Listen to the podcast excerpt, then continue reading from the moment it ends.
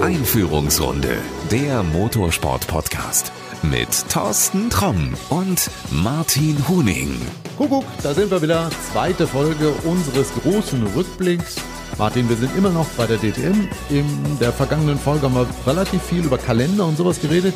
Lass uns mal sportlich zurückgucken. So, jetzt das letzte Rennen haben wir hinter uns. 2019. Eine coole DTM-Saison, eine maue DTM-Saison. Eine coole DTM-Saison. Auch das, was ich heute wieder gesehen habe, klar, ein bisschen natürlich auch dem Wetter geschuldet. Ich fand's spannend, ich fand's unterhaltsam bis zur letzten Runde, kann man ja wirklich so sagen, mit dem letzten Boxenstopp. Nein, also der Zuschauer hat wirklich, wirklich attraktiven Motorsport gesehen. Wieder sehr sympathische Typen, Protagonisten, Teams, Emotionen zum Saisonfinale eine runde Sache, ja. Wer ist für dich Fahrer des Jahres? Immer der mit dem Pokal oder irgendwer anders? Ja, in diesem Falle schon auch René Rast, also der wieder verdient die Meisterschaft gewonnen hat. Diese Dominanz ist schon, ist schon sehr beeindruckend. Ist, ist, ein, ist ein super Fahrer, absolut. Ja, ja, Westphalian Alien, ne? Da sind wir drei Westfalen wieder zusammen. Na komm, dann sage ich jetzt nicht René, sondern ich sag, für mich war Mann des Jahres definitiv Ferdinand Habsburg. Weißt warum? Weil du sicherlich sehr interessante und sympathische Interviews mit ihm geführt hast. Genau das ist der Punkt. Ich habe mit ihm Interviews gemacht. Wir haben wirklich und das ist wirklich wörtlich zu nehmen, über Gott und die Welt geredet. Der ist so offen, der plaudert wirklich auch über private Dinge sehr, sehr ehrlich, sehr ernsthaft und du merkst, der hat nicht so diese Oberflächlichkeit, die du vielleicht bei anderen Menschen entdeckst. Trotz seines großen Namens total auf dem Boden geblieben, ein sehr lockerer, ein sehr cooler Mann und wenn er im Auto sitzt, der kann auch richtig Gas geben. Ja, hat er heute auch wieder bewiesen. Ich glaube, sein Chef kann sehr stolz auf ihn sein. Und ich weiß, was du meinst. Ich habe auch einige Interviews mit ihm gehört und, und gelesen. Als Habsburger ist er katholisch, da auch fest verwurzelt. Ich kann das auch persönlich sehr gut nachvollziehen. Daraus wird er wahrscheinlich auch sehr viel Kraft und Ruhe ziehen. Das ist ihm wichtig. Er, er geht in die Kirche, das weiß ich. Ja, das macht vieles für ihn sicherlich einfacher. Und natürlich, er weiß, wer er ist und aus welchem Hause er kommt. Er muss da auch äh, nichts vorschieben oder, oder sich da profilieren und ruht da wahrscheinlich schon in sich. Ich kenne ihn aus der Formel 3. Schnell war er immer schon, aber nein, er ist wirklich ein, ein super relaxter Typ. Ich habe ihn gestern Abend noch vor der Showbühne äh, tanzen sehen mit ein paar Freunden, ein Kaltgetränk in der Hand.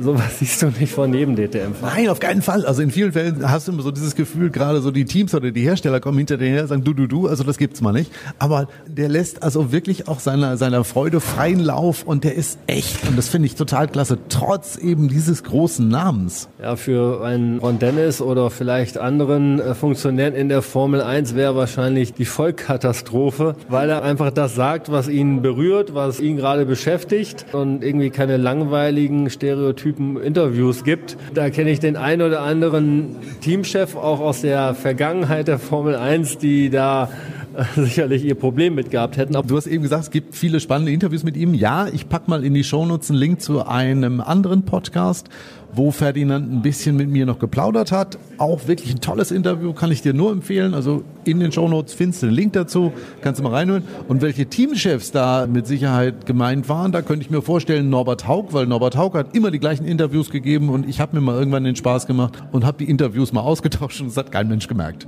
Du meinst dann von Rennen zu Rennen oder so, teilweise auch von Saison zu Saison. Ist das nicht sogar schon irgendwo mal passiert, dass irgendwie ein altes Interview rausgekramt? Ja, okay, ich darf das, ich darf das jetzt verraten. Ich habe mal für einen großen Radiosender eine Berichterstattung zu den jeweiligen DTM-Läufen gemacht und ähm, Haug wollte mir kein Interview geben, was vernünftig war und das war also nur so ein, so ein Mist, was er halt erzählt hat. Und dann habe ich gedacht, nee, das kannst du nicht nehmen, diesen O-Ton und habe den tatsächlich vom Jahr vorher genommen und da hat er genau den gleichen Kokolores erzählt. Im Grunde ist es doch Käse. Ich sag mal gerade, wofür macht man das? Für die Fans, für die Zuschauer. Die stehen nicht am Kommandostand und die sitzen nicht im Auto, sondern die, die sehen sich das Rennen von der Tribüne oder vom Fernseher an. Und dann wollen die natürlich von den Insidern, wenn sie schon interviewt werden, wissen halt, was, was denkt ihr, was fühlt ihr, was geht da ab. Und gerade nach so einem Rennen, da brauchen wir ja nicht mehr um, um taktische Spitzfindigkeiten reden oder irgendwelche Geheimnisse nicht verraten wollen, sondern da muss der ganze Rotz auch einfach mal raus und, und dann darf man auch Tacheles reden. Und ja, nochmal, der Ferdinand Habsburg äh, als, als Beispiel, der, der macht das sehr gut. Ja, ein wirklich cooler Typ. Ich hoffe, dass der im kommenden Jahr auch dabei ist, aber ich denke, das wird schon so gehen. Ähm, lass uns mal ein bisschen Richtung 2020 gucken. Wir haben ja jetzt eigentlich jede Rennserie, die in Deutschland fährt, zu einem Ende gebracht. Wir haben überall das Finale gesehen. Was meinst du, was wird im Winter noch an spannenden Dingen passieren? Wird irgendwer noch neu in die DTM einsteigen? In irgendein Hersteller? Hast du irgendwas gehört? Naja, es steht ja immer noch ein BMW-Kundenteam im Raum was weder bestätigt ist oder, oder sonst was. Es wurden halt die, die Absichten erklärt, auch öffentlich erklärt. Das ist kein Geheimnis mehr. Es bleibt abzuwarten, was jetzt da konkret raus wird. Wir wissen genau schon, was sich ähm, 2020 ändert bezüglich des Rahmenprogramms. Es wird die DMV GTC an fünf Veranstaltungen teilnehmen. Das ist eine Neuerung. Alles andere bleibt abzuwarten. Ich bin dabei bei meiner Meinung, dass, dass es immer Verbesserungen geben kann, dass man behutsam schauen muss, was kann man, kann man besser machen an einer Rennserie, an einem Veranstaltungspaket, ohne es gleich von, von links nach rechts zu krempeln und damit den, den Fan oder auch viele andere zu überfordern. Da geht es halt, äh, ein gewisses Augenmaß an den Tag zu legen, aber trotzdem Fleiß und Engagement. Ich glaube, da ist Gerhard Berger aber auch der richtige Mann für. Also ich habe ihn heute Morgen noch bei einer Pressekonferenz erlebt, wo er gesagt hat, also alles, was man an Veränderungen macht, muss man langsam machen und wirklich Schritt für Schritt. Und wir müssen nicht versuchen, das Ganze jetzt irgendwie schlagartig groß umzukrempeln. Ich glaube, da ist er in der Position, das zu entscheiden, auch entscheiden zu können, der Richtige. Ja, ich halte Gerd Berger auch für einen sehr kompetenten Mann, was, was das betrifft. Er war, war Fahrer, er war in entscheidenden Positionen im Formel-1-Team oder auch bei, bei BMW Motorsport. Er kennt viele Facetten des Motorsports. Er ist auch jemand, der sich aktiv um den Fan kümmert und auch auf seine Belange Wert legt. Es, es gab ja mal diese, diese, Fragerunde, wo er wirklich herausfinden wollte, okay, was, was können wir für euch tun? Was, was interessiert euch als, als Fan? Und das ist wichtig. Und wir haben es hier jetzt in Hockenheim auch wieder gesehen. Du merkst einfach, wir sind immer noch bei der DTM und äh, das bringt schon auch noch einen besonderen Fankreis äh, mit sich und, und äh, eine Anzahl an Leute, die du halt bei anderen Rennsportveranstaltungen sicher nicht hast. Diese Fans, die sollen wiederkommen, die muss man pflegen und äh, einfach den Weg in die richtige Art und Weise oder in der richtigen Art und Weise weiter beschreiten und dann läuft es, glaube ich, auch.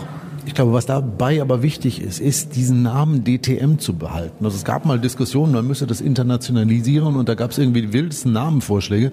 Ich glaube, das ist nicht gut. Ich glaube, das Ding muss weiter DTM heißen, weil das hat halt eine Strahlkraft. Gebe ich dir absolut recht. Es sind Modifikationen vorgenommen worden. Der Rennkalender schaut schon wieder anders aus, als wir das aus der Vergangenheit gewohnt sind. Es sind andere Rennstrecken dabei.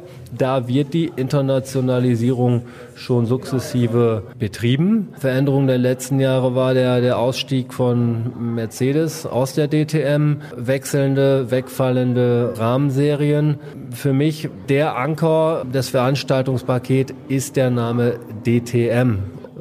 Meine Meinung zählt nicht. Würde man mich fragen, äh, würde ich sehr sorgsam mit der Entscheidung umgehen, dies zu ändern. Ja, aber das sagen viele. Was du von Journalistenkollegen hörst, alle sagen, äh, äh, nicht irgendwie GTM oder was weiß ich, nennen Blödsinn. Lass den Namen, weil der hat sich eingespielt. Der hat sich auch international eingespielt. Du hast ja gemerkt, wenn ein Jensen Button, der hier jetzt einen Gastauftritt mit der japanischen Serie hat, wenn der hier drüber redet, der redet auch über die DTM. Also der Name, glaube ich, ist auch da in den Köpfen international drin. Ja, der Name DTM hat, hat schon eine Strahlkraft. Es gibt die Formel 1 und es gibt die DTM. Und äh, mit einem Bekanntheitsgrad über Deutschland äh, hinaus. Du weißt selber, wie viel Tourenwagen, Serien es schon gegeben hat in Deutschland oder auf Europaebene, Trophys, Cups und ETCC, WTCC und ja, es ist ähm, es ist teilweise auch dann irgendwie austauschbar oder äh, wenn man einen Namen ändert, dann, dann kriegt das einen anderen Anstrich, ist weniger prominent. Und wenn du sagst, ich war beim DTM-Wochenende oder ich gucke mir im Fernsehen die DTM an, dann weiß auch ein nicht motorsportaffiner Mensch, was damit gemeint ist. Und das ist bei anderen Serien nicht so. Also, falls irgendwer der Entscheider zuhört, nicht ändern. Ganz großer Fehler. Ähm, lass uns mal eine andere Rennserie angucken. Die ändert ihren Namen nicht. Die heißt weiterhin ADAC GT Masters. Da wird es jetzt im kommenden Jahr nicht so viele Änderungen geben. Ist auch relativ schwer. Die Rennserien, die mit im Rahmenprogramm sind, da kann man gar nicht mehr reinpacken. Also die sind schon knallvoll. Ja, das ADAC GT Masters ist halt mit der GT Masters selber, GT4, TCR und Formel 4 und mit dem Carrera Cup ja auch gut voll. Wir haben halt dann ähm, auch dann mit zwei Formaten zu tun, die ein Stundenrennen vorsehen was natürlich auch anders Zeit äh, bindet, als wenn du damals wie zu Beirut Top Ten Zeiten mal eben ein paar Cups fahren lässt von 25 oder 30 Minuten. Das ist, sagen wir mal, für uns Deutsche oder in Deutschland dann das zweite Veranstaltungspaket, was man immer wieder auch besuchen sollte, auch sehr familienfreundlich. Ich selber bin, wie du weißt, da engagiert. Ja, und, und wichtig ist, dass die beiden, sag ich mal, in Deutschland großen Rennserien wie die DTM oder wie das ADAC GT Masters in einträglicher Freundschaft nebeneinander existieren und auch da an. Das sieht ja momentan nicht so aus. Also wenn ich mir den Kalenderstand heute angucke, dann ist der Auftakt bei beiden Rennserien am gleichen Tag, am gleichen Wochenende und auch das Finale am gleichen Wochenende. Und zwischendurch gibt's auch immer noch ein paar Überschneidungen, wo du merkst, auch wenn die teilweise beide in Deutschland fahren, fahren sie an einem Wochenende auf unterschiedlichen Rennstrecken. Finde ich persönlich total doof. Also ich glaube, das ist in meinen Augen die dümmste Entscheidung, die man machen kann, weil man nimmt sich ja gegenseitig nicht nur Präsenz in den Medien weg, sondern ich als Fan, ich muss mich ja entscheiden, wo fahre ich denn hin. Also ich kann mich an einem Wochenende nicht teilen. Also suche ich mir irgendwas aus. Und ich bin da jetzt jetzt auch ganz frech und ich glaube, bei den meisten wird es so sein, wenn die sagen, komm mal, ich gebe jetzt für so ein Rennwochenende Geld aus. Gut, das ist vielleicht beim GT Masters ein bisschen günstiger, aber wenn ich mir nur eins pro Jahr leisten kann, warum auch immer, dann fahre ich doch dahin, wo ich am meisten davon habe. Und das bedeutet ja auch andersrum, ich komme morgens in mein Büro am Montagmorgen und sage, Leute, wisst ihr, wo ich war?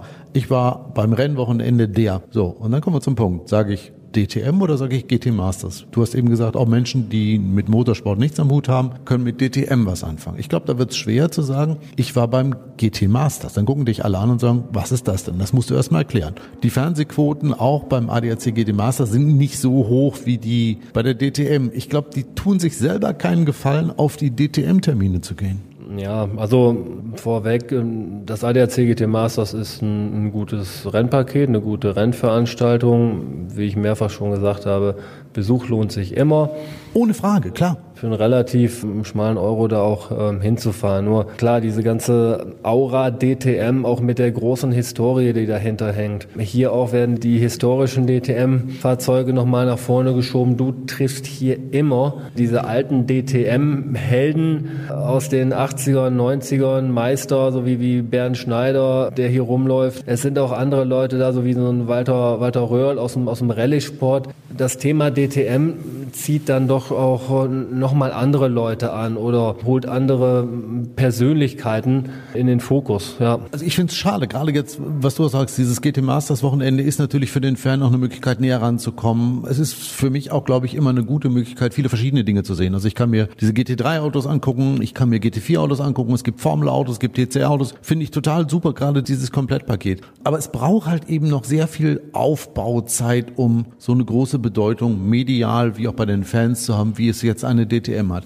Und dass man dann, wenn man schon im Aufwind ist, was das ADAC GT Masters Wochenende ohne Frage ist, dass man dann so einen Blödsinn macht und sich gegenseitig die Zuschauer und die Medienpräsenz wegnimmt. Es ist ja nicht nur das Hauptrennen. Es ist ja nicht nur so, dass, dass das Hauptrennen des ADAC GT Masters weniger Zuschauer im Fernsehen hat. Es ist ja auch die TCR Germany, es ist die GT4, die ja auch fernsehmäßig übertragen werden. Aber wenn ich als Zuschauer jetzt vor meinem Fernseher sitze und muss mich entscheiden, was gucke ich denn, dann kann ich halt eben auch nur eine Rennserie gucken. Und ich glaube, da tun die sich wirklich überhaupt keinen Gefallen mit. Auch den anderen Rennserien gegenüber nicht. Nein, man muss wirklich sehen, dass man kooperativ nebeneinander stattfindet und dass man dem anderen Raum gibt, sich selbst seinen, seinen Raum, auch seinen eigenen Raum verteidigt sich selbst auch nicht oder sich gegenseitig auch nicht kopiert. Es ist völlig unterschiedlich, wie du schon sagst. Du kommst beim ADAC GT Masters, kommst du näher ran.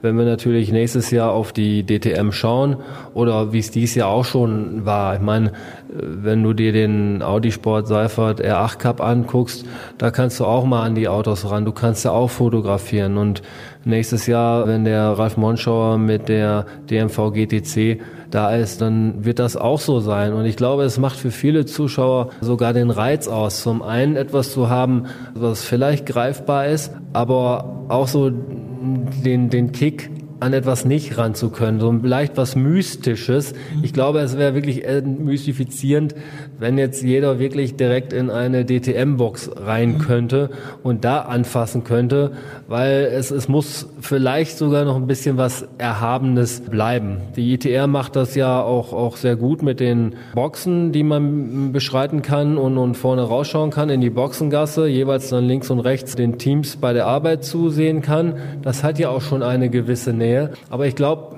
hört sich doof an, aber der Fan möchte auch gar nicht alles wissen und ein etwas Geheimnisvolles muss, glaube ich, bleiben, damit es auch attraktiv bleibt. Und auch das macht den, den Reiz der DTM aus. Das hört sich komisch an. Wir sagen alle immer mittendrin statt nur dabei und Motorsport zum Anfassen. Aber am Ende des Tages träumt auch jeder von dem, was er nicht hat, nicht sehen darf, nicht anfassen darf es ist so, ja, es ist so, ein, hat so einen Kick und, und da den, den Grad, schmalen Grad richtig zu beschreiten, da kommt es, glaube ich, drauf an. Ja, ich glaube auch, es ist in der Zeit momentan auch so, das Thema Auto ist ja auch relativ schwierig. Also dank Greta wird in vielen Köpfen ja schon einiges in Bewegung gesetzt und die Menschen sagen, ja, Auto finde ich doch gar nicht mehr so sexy. Ähm, gerade darunter werden wir ja auch leiden. Also es, es wird ja weiterhin nicht sehr cool sein, zu einem Formel-1-Rennen zu gehen, zu einem DTM-Rennen zu gehen oder zu einem GT-Masters-Rennen zu gehen. Und gerade das in solchen Zeiten, die anfangen und sich selber das Leben schwer machen, sage ich jetzt einfach mal, das ist nicht clever. Das finde ich nicht wirklich gut. Ich glaube, man müsste vielmehr gerade auch, um dem Motorsport weiterhin so eine Überlebensfähigkeit zu geben, viel mehr zusammenarbeiten, viel mehr zusehen, dass man seine Fans behält und dass man für seine Fans auch was macht und die sagen, kommen Klimadiskussionen hin und her. Klar müssen wir an unser Klima denken, aber ich möchte auch noch ein bisschen Spaß im Leben haben und dazu gehört es für mich vielleicht zu einem DTM-Rennen und auch noch zu einem GT Masters Rennen zu fahren. Das möchte ich einfach haben, dieses Erlebnis. Und das kannst du in so einem Fall gar nicht mehr machen, wenn du beide Termine zusammen hast, wenn du siehst, an einem Wochenende wird in Zolder und in Oschersleben zusammen gefahren, da werden auch Klimagegner sagen, warum fahren die denn da? Was muss doch gar nicht sein. Wenn wir ganz viel Pech haben, dann fangen unsere Medien, sei es Printmedien oder sei es TV, auch mal auf diesen Zug, äh, springen die dann auf und sagen, ach nee, lassen wir mal lieber, weil das Thema ist ja momentan kritisch. Ja, gerade in Zeiten wie diesen ist es ja wichtig. Ich, ich denke auch gerade an die Medien, die nun mal das Thema Motorsport kommunizieren. Und wenn an einem Rennwochenende mehrere Rennveranstaltungen stattfinden, dann kriegt jede einzelne Rennveranstaltung auch nur einen Teil dieser Aufmerksamkeit. Deshalb wird ja nicht die halbe Zeitung mit Motorsport vollgeschrieben, nur weil vielleicht fünf, sechs Veranstaltungen waren. Und wenn, sag ich mal, die Termine nicht zusammenliegen, sondern Woche auf Woche Woche, dann wird sukzessive darüber berichtet. Mal ist es mal ein VLN, dann hast du ADAC GT Masters, Formel 1 und DTM. Der Leser wird dann halt immer wieder mit dem Thema Motorsport konfrontiert und informiert, als wenn er jetzt sagt, okay, kriegst jetzt einen Montag mal geballt und dann kommt lange nichts. Und nochmal, man muss auch an die Medien denken. Die können nicht an zwei Orten gleichzeitig sein. Jede Rennserie, jeder Automobilhersteller, jeder Sportler lebt davon, dass das, was er macht, über die Medien kommuniziert wird. Und, und wenn diese sich aufteilen müssen, weil sie an zwei Rennstrecken gleichzeitig sein müssen, dann ist es schwierig. Gebe ich dir recht, das ist so.